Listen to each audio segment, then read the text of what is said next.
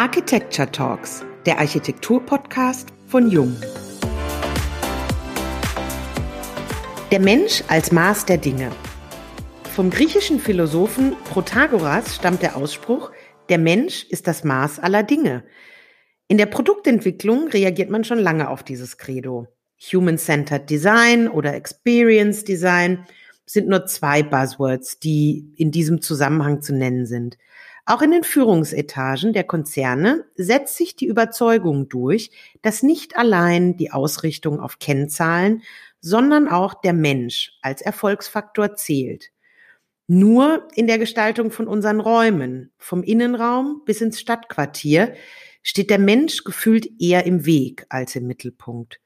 Über die Frage, warum wir den Mensch als Maß der Dinge in alle Überlegungen der Raumgestaltung wieder zurückholen müssen, Darüber sprechen wir, Diane Slavic und Katharina Wager, heute mit Jürgen Geiser von Blocher Partners in unserem Podcast.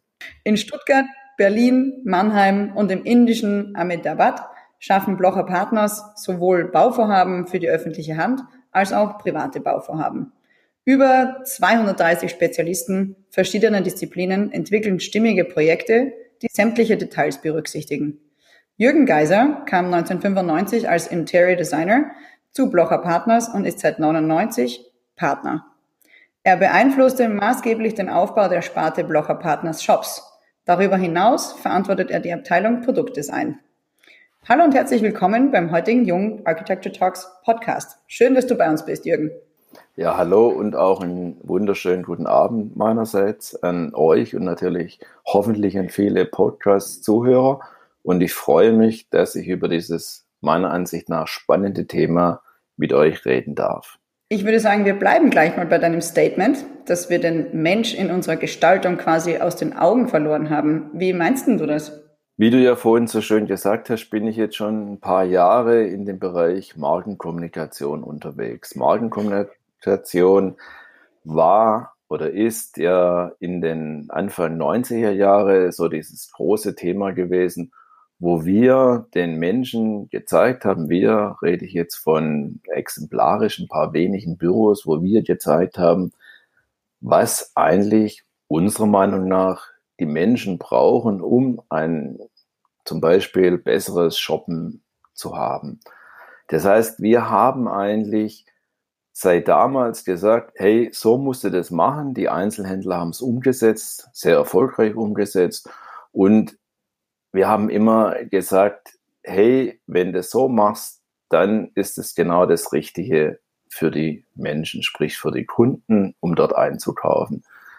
Wir haben jetzt leider festgestellt, dass sich in der Gesellschaft, wissen wir alle, Gesellschaft hat sich verändert, YZ, kommende Alpha, dass die Menschen nicht mehr bereit sind, einfach Dinge von uns, ich, ich nenne es mal, übergestülpt zu bekommen, sondern sie sind selbstbewusster geworden. Sie sagen, hey, und das bezieht sich jetzt auf viele Bereiche, eigentlich auf alle Bereiche in der Gestaltung, dass die Menschen sagen, wir wollen gehört werden. Gibt es ja genügend Beispiele auch, äh, Bürgerbefragung, denke ich, kommen wir später nochmal drauf. Was, was heißt es denn für die gesellschaftlichen, gestalterischen Themen?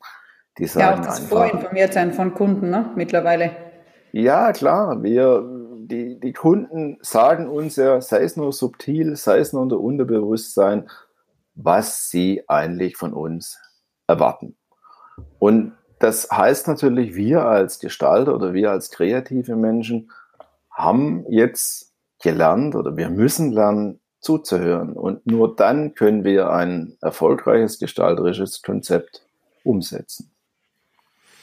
Das heißt, wenn wir daran denken, dass Architektur in Teilen ja immer noch geprägt ist von den vielen Alpha-Tieren, die vorgeben wollen, was der Mensch gut zu finden hat, äh, seid ihr da schon einen Schritt weiter, ne? Ja, klar, wobei klar ist natürlich erfolgreiche Büros, erfolgreiche Partner oder, oder Inhaber von Büros sind Alpha-Tiere. Ich meine, das heißt ja schon allein, wir mussten uns schon immer durchsetzen und wir werden uns auch durchsetzen müssen gegen alle äh, Themen. Das heißt, wenn man mhm. nicht ein gesundes, ich nenne es mal positiv, gesundes Selbstbewusstsein in Tageslicht legt, werden wir einfach äh, überrollt oder, oder weggeschoben. Und das heißt natürlich, wenn wir weiterhin unseren gefühlten Alpha-Tier-Charakter behalten wollen, müssen wir im Umkehrschluss umdenken.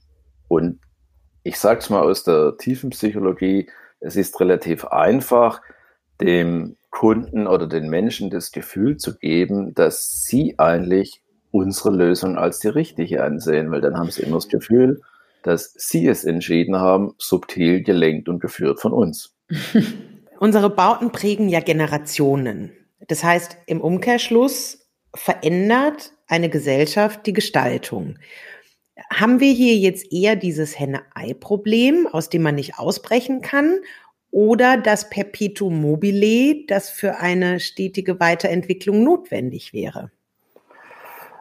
Das sind jetzt zwei Aussagen, die äh, finde ich etwas schwierig. Perpetuum mobile, wenn ich das erfinden würde, würde ich nicht mehr bei Blocher arbeiten, sondern würde gechillt bei einer schönen Flasche guten Saint-Emilion meinen Abend verbringen. Auf einer Insel ist gerade auch ein bisschen schwierig.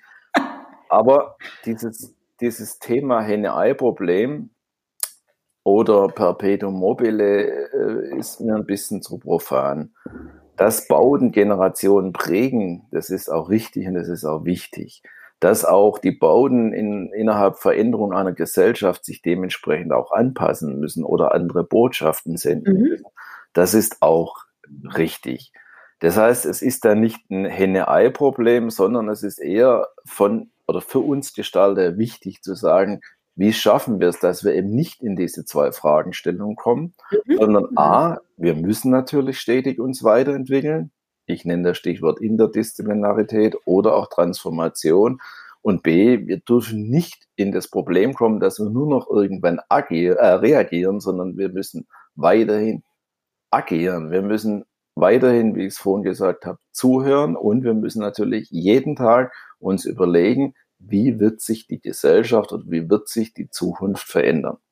Was glaubst du? Warum bauen wir denn noch so wie vor 100 Jahren? Also eben nicht nur in puncto der Bauweise oder des Materialeinsatzes, sondern auch im Sinne dieser Symbolwirkung, die Architektur nach außen trägt.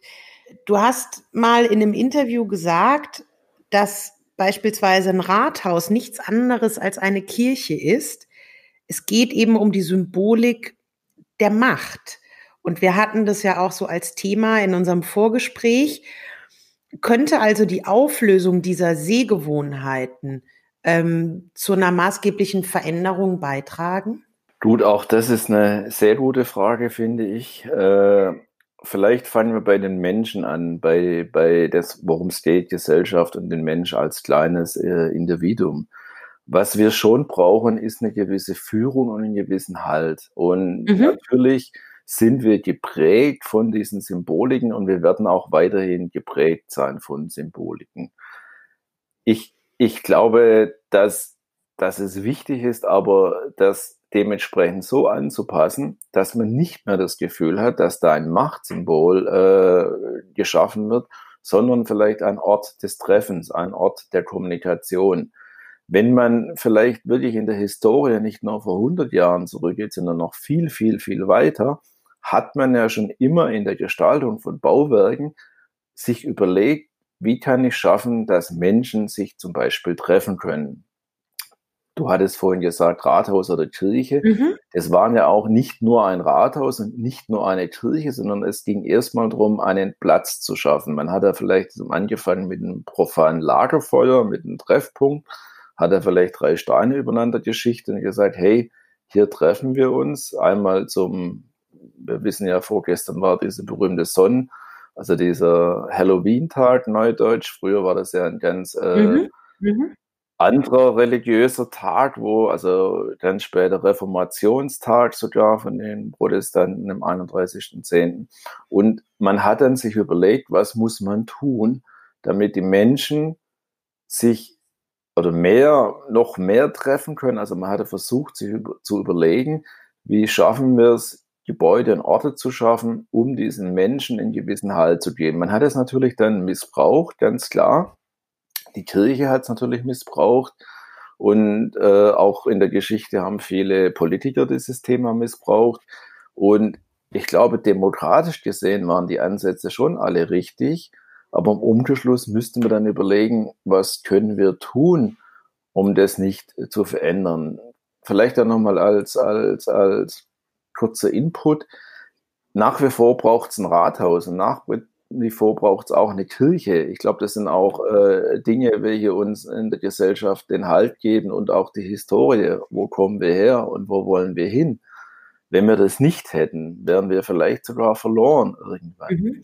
Mhm. Aber wir müssen uns vielleicht in der Punkto, wie du es vorhin gesagt hast, Bauweisen und Materialeinsatz uns überlegen, hey, was bedeutet denn das jetzt in der Zukunft gesehen? Wir müssen einfach andere Orte schaffen, andere Symboliken schaffen, vielleicht in Anlehnung dieser alten historischen Themen, aber halt auch dann nochmal in der Selbstreflexion überlegen, was braucht noch die Gesellschaft. Da gibt es ja wunderbare Beispiele, kommen wir nachher noch dazu, wo man schon versucht, dieses Alt mit neuen Themen zu verbinden. Mhm. Vielleicht noch ganz kurz dazu, Bauweise, Auslöser jetzt große Thema Nachhaltigkeit, Bewusstseinsveränderung ist so ein Punkt, wo ich vorhin gesagt habe, manchmal fangen wir auch erst an, drüber nachzudenken, wenn wir fast schon gezwungen werden oder wenn es irgendwelche Vorgaben gibt. Und ich glaube, da müssen wir weiter vorne anfangen. Und unsere Rolle der Gestalter ist es, viel tiefer und viel früher in solche Themen einzusteigen,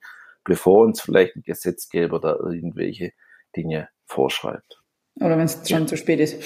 Oder wenn es schon zu spät ist. Ja, also zu spät ist es nie, Katharina. Also ich denke, wenn es mal zu spät ist, dann sollten wir alle in Rente gehen. Aber ich denke, wir müssen immer wieder in der Selbstreflexion die Dinge hinterfragen, was wir ja. getan haben. Und nur dann äh, werden wir auch äh, weiter nach vorne kommen. Ja, und auf euch bei Blocher Partners bezogen, was macht ihr denn anders? Also anhand welcher Kriterien erarbeitet ihr denn Konzepte für eure Bauherren? Kannst du uns das an einem konkreten Beispiel ein bisschen erläutern? Ja, also vielleicht auch da, wir haben so schon sehr früh erkannt, dass es nicht reicht, irgendwie nur, äh, ich sag mal, Leistungsphase 1, das kennen alle Architekten, Innenarchitekten, so ein, so ein Buch zu bekommen, wo alles Mögliche drinsteht und dann fangen wir an zu zeichnen. Wir haben das sehr früh erkannt. Nehmen wir das Beispiel AOK, Office Projekthaus in Ludwigsburg. Da war es ganz klar, wir hatten den Auftrag, sehr kurzfristig ein altes Produktionsgebäude in ein innovatives äh, Projekthaus von der AOK umzuwandeln. AOK mit, also AOK Baden-Württemberg, fast 11.000 Mitarbeiter. Die Hierarchie sehr starke, große Pyramide wo man einfach gelernt hat, über viele Jahre sich emporzuarbeiten. Und wir sollen da jetzt ein innovatives Projekthaus machen. Es gab drei Jahre lang eine Untersuchung von Fraunhofer. Und wir haben dann wieder gesagt, also bevor wir überhaupt mit der Gestaltung starten können, brauchen wir neudeutsch dieses berühmte Wort Workshop.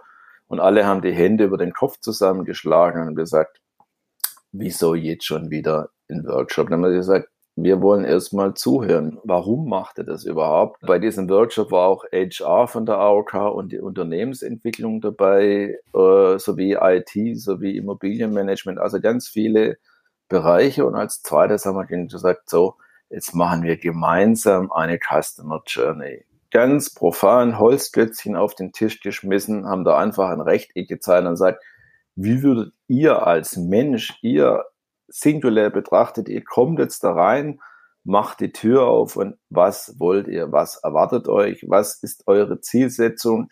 Nicht, also dieses Gefühl, einen Raum selbst zu erobern, haben wir dann praktisch gemeinsam in, mit diesen Holzklötzchen auf dem Blatt Papier erarbeitet an einem Tag.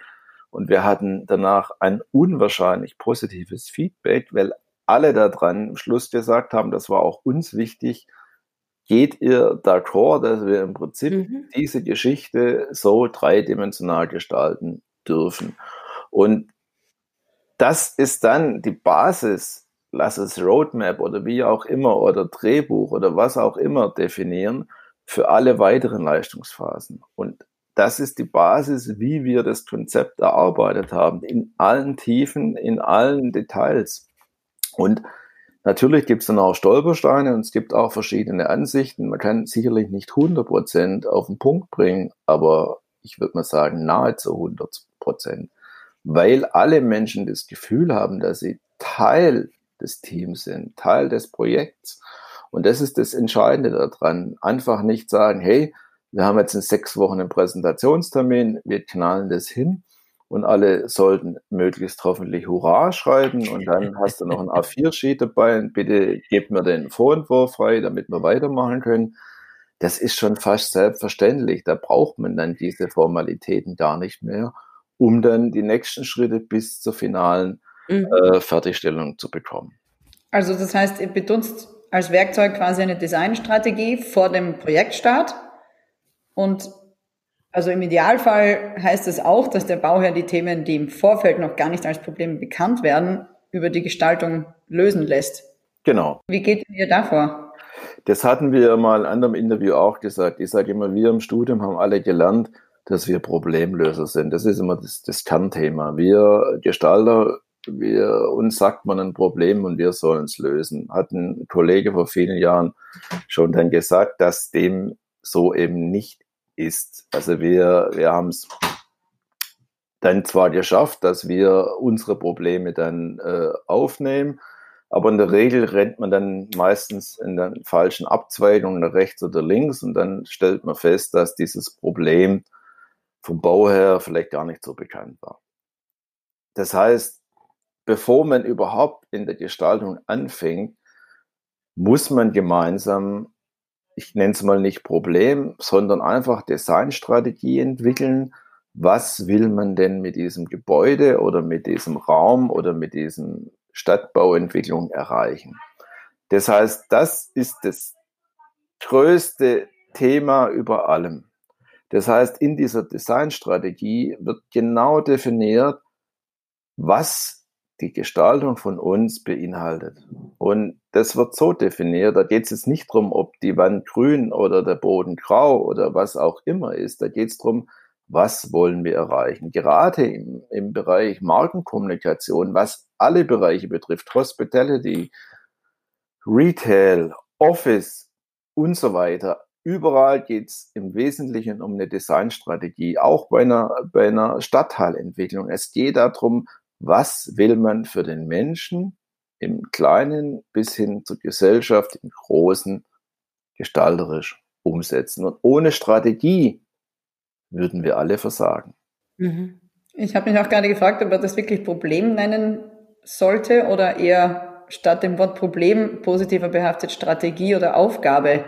Auf jeden Fall. Also wie gesagt, das Problem ist natürlich negativ behaftet. Das ist ein wunderbarer Satz, damit jedem klar wird, hey, darum geht's eigentlich. Eine Strategie. Ja. Jeder, jetzt nenne ich es wirklich nochmal brutaler, jeder Kriegse würde nie ohne eine Strategie eine Schlacht eröffnen. Weil ansonsten hätte er schon verloren, bevor er überhaupt mal seine Uniform anzieht. Und ich war so, positive Behaftung, versuch, versuchen wir nochmal. Ja, ich bin ja, wie ihr wisst, ein Pazifist, also von dem her darf ich dir sagen, ich, ich finde oder wir finden bei Blocher Partners, dass wenn man diese Designstrategie klar formuliert hat und klar definiert hat, dann schaffen wir ein wunderbares Projekt, wir schaffen eine wunderbare Gestaltung und wir schaffen es genau so, dass es die Menschen annehmen werden. Und darum geht es final. Es geht darum, dass die Menschen wieder analog shoppen wollen, Retail, oder dass die mhm. Menschen das Restaurant, wie jetzt gerade fertiggestellt das Fissmann äh, Restaurant, wo es um Coworking, wo es um Aufenthaltsqualitäten geht und wunderbar angenommen wird von Arbeitern, von Angestellten, von Kunden, von, von den Inhabern, wo dann auf einmal alle wie selbstverständlich sagen, hey, wir sind Teil, jetzt wieder bei Fissmann, von dieser Familie. Wir sind Teil von diesen mhm. übergeordneten Schismen. Und darum geht es im Endeffekt. Hätten wir diese Strategie vor der Gestaltung nicht gemacht, dann hätten wir sicherlich auch ein wunderbares Restaurant entwickelt. Und jeder hätte dann vielleicht gesagt, oh, was haben wir denn da wieder für ein, für ein ich nenne es mal Palast. Kirche hatten wir schon, Rathaus mhm. hatten wir schon, was haben wir da, was wurde da wieder von Palast hingestellt und man ja, fühlt sich da auch überall eingesetzt oder hingestellt werden. Ne? Genau und, und deswegen, wie gesagt, diese Designstrategie ist für uns eigentlich das Tool der Zukunft, egal was man tut. Auch Produktdesign, allem, in allen Bereichen der Gestaltung. Wir würden gerne noch mal ein bisschen tiefer tatsächlich auf diese Expertise von dir auch eingehen. Du bist sehr gut und sehr tief in dem Thema Branding, Marke im Raum. Viele ganz erfolgreiche Shop-Konzepte sind unter deiner Federführung entstanden.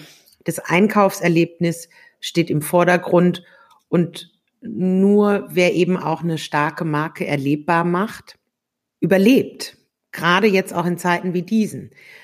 Du sagst aber, das ist zu kurz gegriffen, denn auch Städte sind Marken und müssen sich darum kümmern, sich als Marke zu etablieren. Wie kann das denn funktionieren? Also hast du positiv, positive Beispiele für uns? Also, ja. positive, positive, Jürgen.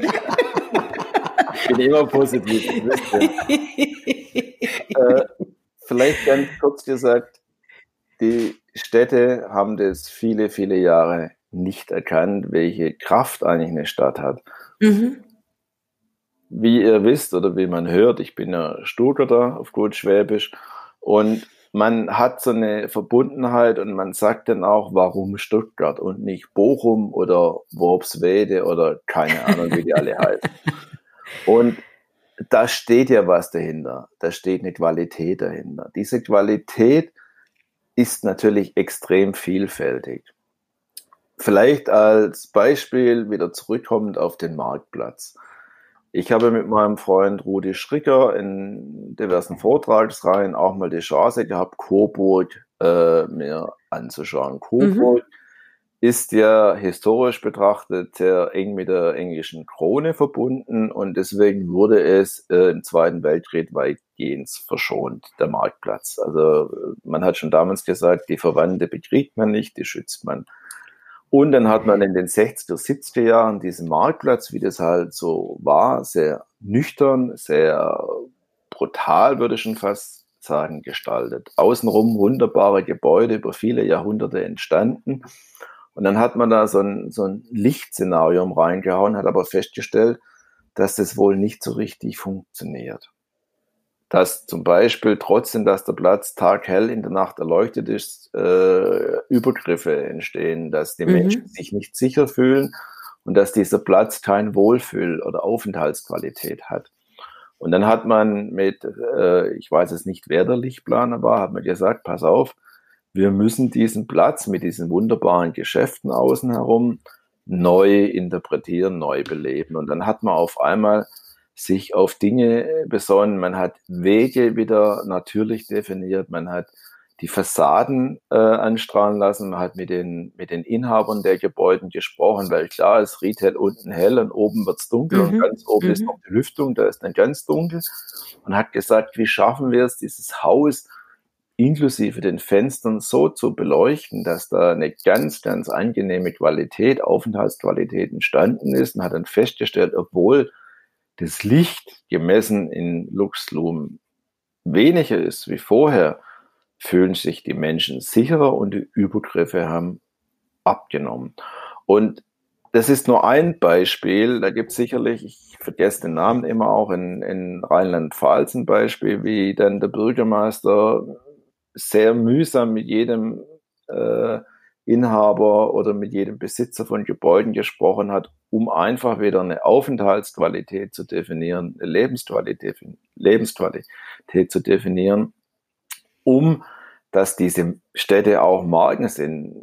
Wie gesagt, man sieht es auch, die Städte fangen an, ein eigenes CI zu definieren, sie fangen an, ein eigenes Stadtmarketing mehr recht als schlecht zu definieren Warum machen sie das? Weil am Ende des Tages entscheidet das auch darüber, ob die Menschen dorthin ziehen, ob dann Retailer dorthin gehen, mhm. ob dann auch vielleicht äh, andere Dienstleistungsfirmen äh, sich dort ansiedeln, weil am Ende des Tages geht es immer um die Aufenthaltsqualität. Und wenn da eine gute Marke ist, also ich hatte vorhin so ein paar Beispiele genannt, Und es gibt viele Städte, die sind einfach verbrannt vom Namen her. Ich habe so einen Spruch, ich nenne jetzt keine Stadt, sonst ist es wieder negativ, aber wenn ich die Stadt nennen würde, dann gibt es so einen Spruch, wenn du diese Stadt kennst, dann gefällt es dir überall.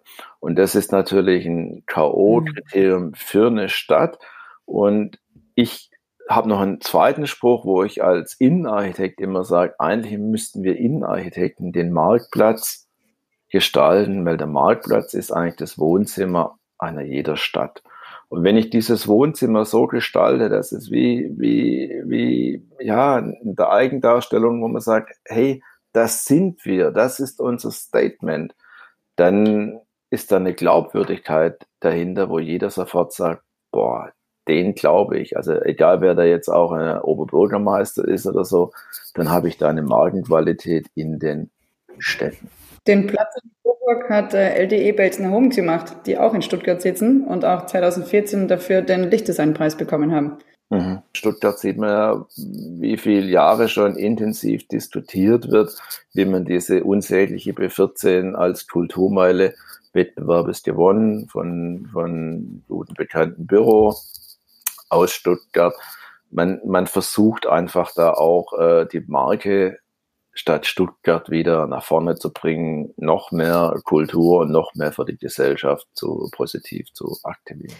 Was wäre denn deine persönliche Empfehlung oder dein persönlicher Wunsch für Stuttgart?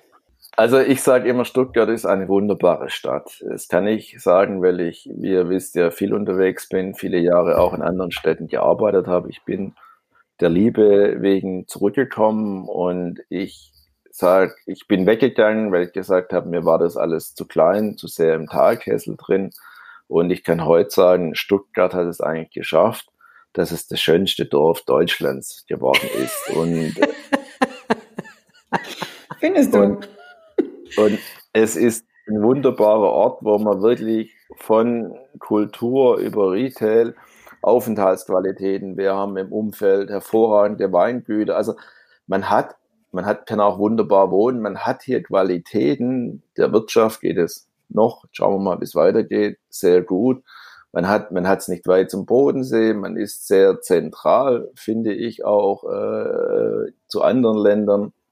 Und diese Qualitäten hat Stuttgart schon sehr, sehr gut äh, weiterentwickelt. Die müssen jetzt nur aufpassen, dass sie den Faden nicht verlieren. Sie müssen aufpassen, dass sie in diesen Kulturinvestitionen äh, richtig äh, rangehen.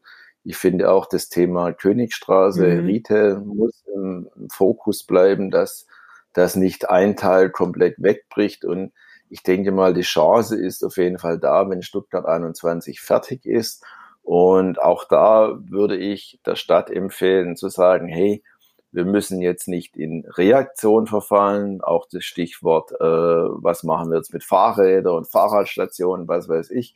Wir haben da bei Blocher auch wunderbare Dinge entwickelt, was man additiv in zur Städte anbringen kann und auch beim Retail überlegen, was muss man tun in Verbindung mit Hospitality, damit die Menschen wieder, also ich sage immer so die Steigerungsformel. Ich wohne jetzt ein bisschen außerhalb, aber wir gehen nach Stuttgart, wir gehen zum Shoppen, Natürlich gehen wir zum Bräuninger, wir gehen aber auch in andere Läden und dann ist es ein Einkaufserlebnis, bis hin, dass man abends dann äh, entweder ins Theaterhaus mhm. geht oder in die Oper oder in Konzerte äh, oder sonstige Veranstaltungen. Und ich glaube, Stuttgart ist auf dem richtigen Weg, muss aber aufpassen. Also schade fand ich es jetzt bei der Marktplatzgestaltung, dass man da die Chance nicht ergriffen hat, noch besser und noch tiefer zu gestalten, als nur zu sagen, jetzt machen wir einen neuen Belag mhm. drauf und ein paar Sitzmöbel. Da hätte man sicherlich noch mehr Tiefe in, und mehr Qualität in die Gestaltung äh, implementieren können. Was natürlich jetzt auch wieder dem nahe kommt, ist, dass Office in der Stadt, äh, nicht nur Office, sondern auch äh, das Wohnen in der Stadt jetzt wieder angesagt ist. Und was wir bei Blocher schon viel gemacht haben, sind so hybride Gebäude, also wir nennen es die vertikale Stadt, das haben wir in Mannheim gemacht, wo in einem Gebäude alles verankert ist. Also dass mhm. auch qualitätvolle Wohnungen oben drin sind, unten tolles Shoppen, aber auch so, so Dinge wie Fitnesscenter, Ärzte, etc. Also und das kann man eigentlich wunderbar zusammengestalten. Womit beschäftigst du dich aktuell gerade? Mit, mit uns? Mit euch. mit euch und einem Glas Rotwein, genau. So einfach kann das Leben manchmal das sein. Schnell beantwortet, ja. Genau.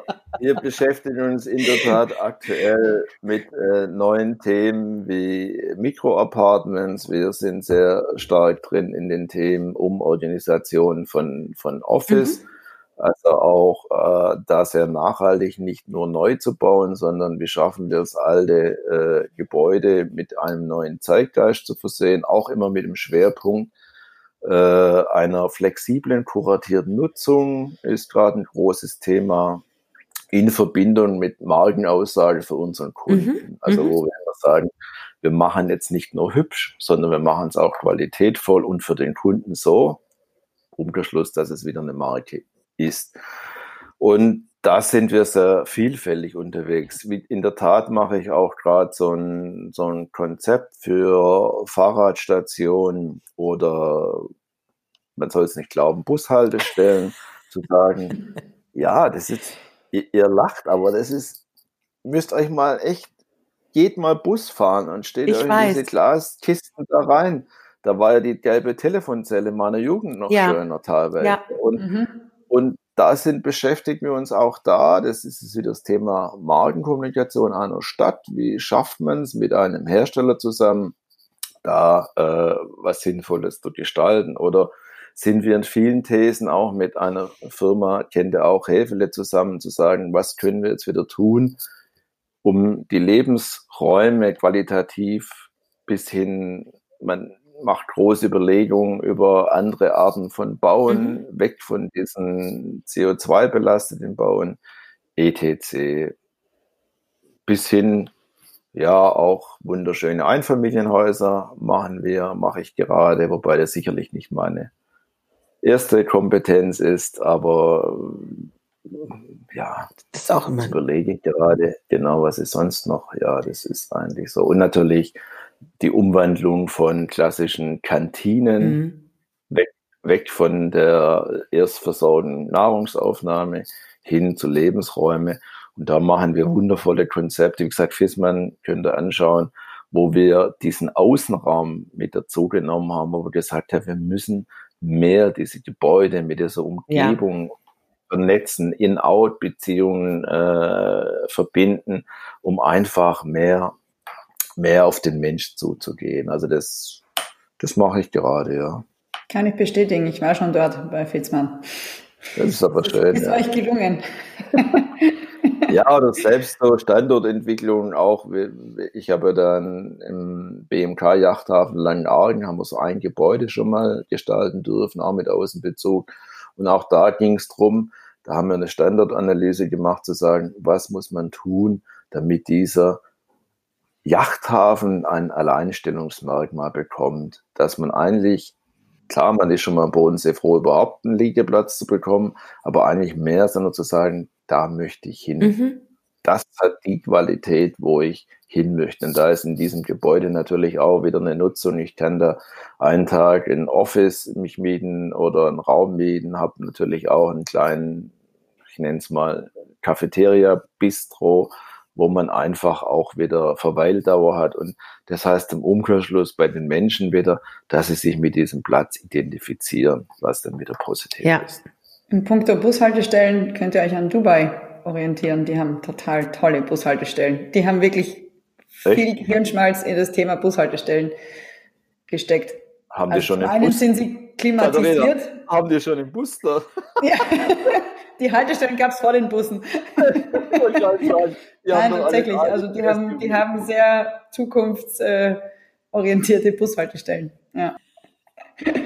Jürgen, wir haben noch eine letzte Frage an dich. Wenn du mit einem Menschen einen Tag tauschen könntest, wer wäre das? Also ich glaube, in, in Rip Sean Connery wäre ich glaube einen Tag James Bond. Und zwar zu seinem 60. Geburtstag. Ja, genau.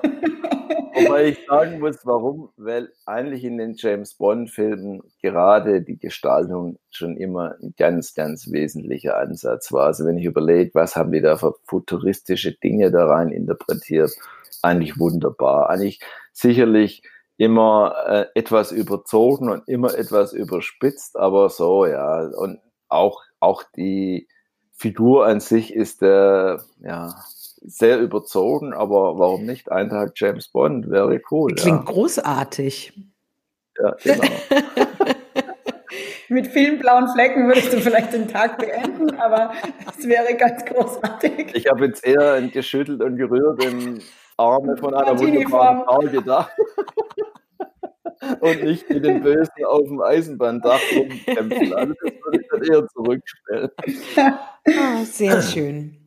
Ja, dann, lieber James Bond, das ist, äh, war ein wunderschönes Schlusswort. Nein, Spaß beiseite natürlich. Jürgen, wir danken dir ganz arg herzlich für deine Zeit, für deine offenen Worte, für die äh, spannenden neuen Ansichten und die vielleicht auch den anderen Blick, den man in unsere Umgebung ähm, setzen sollte. Vielleicht müssen wir einfach anders durch die Städte gehen. Und wir hoffen, dass deine Worte auch inspirierend sind für diejenigen, die letztendlich entscheiden, wie es in unseren Städten weitergeht. Herzlichen Dank an dieser Stelle. Also auch von meiner Seite aus vielen, vielen Dank für diese kurzweiligen Minuten. Und vielleicht noch als letztes Statement, wir sollten wieder mehr modernes Lagerfeuer schaffen, damit die Menschen ja. wieder mit Kommunikation hoffentlich nach der Krise zusammenkommen können und wunderbare Augenblicke erleben dürfen. Da freuen wir uns sehr drauf, ja. Ja, das tun wir, glaube ich, alle. Ja. Ein herzliches Danke auch an unsere Zuhörer. Wenn es Themen oder Redner gibt, die euch interessieren, dann schreibt uns gerne an architekten.jung.de. Und bis zur nächsten Folge der Jung Architecture Talks, dem Architektur-Podcast von Jung.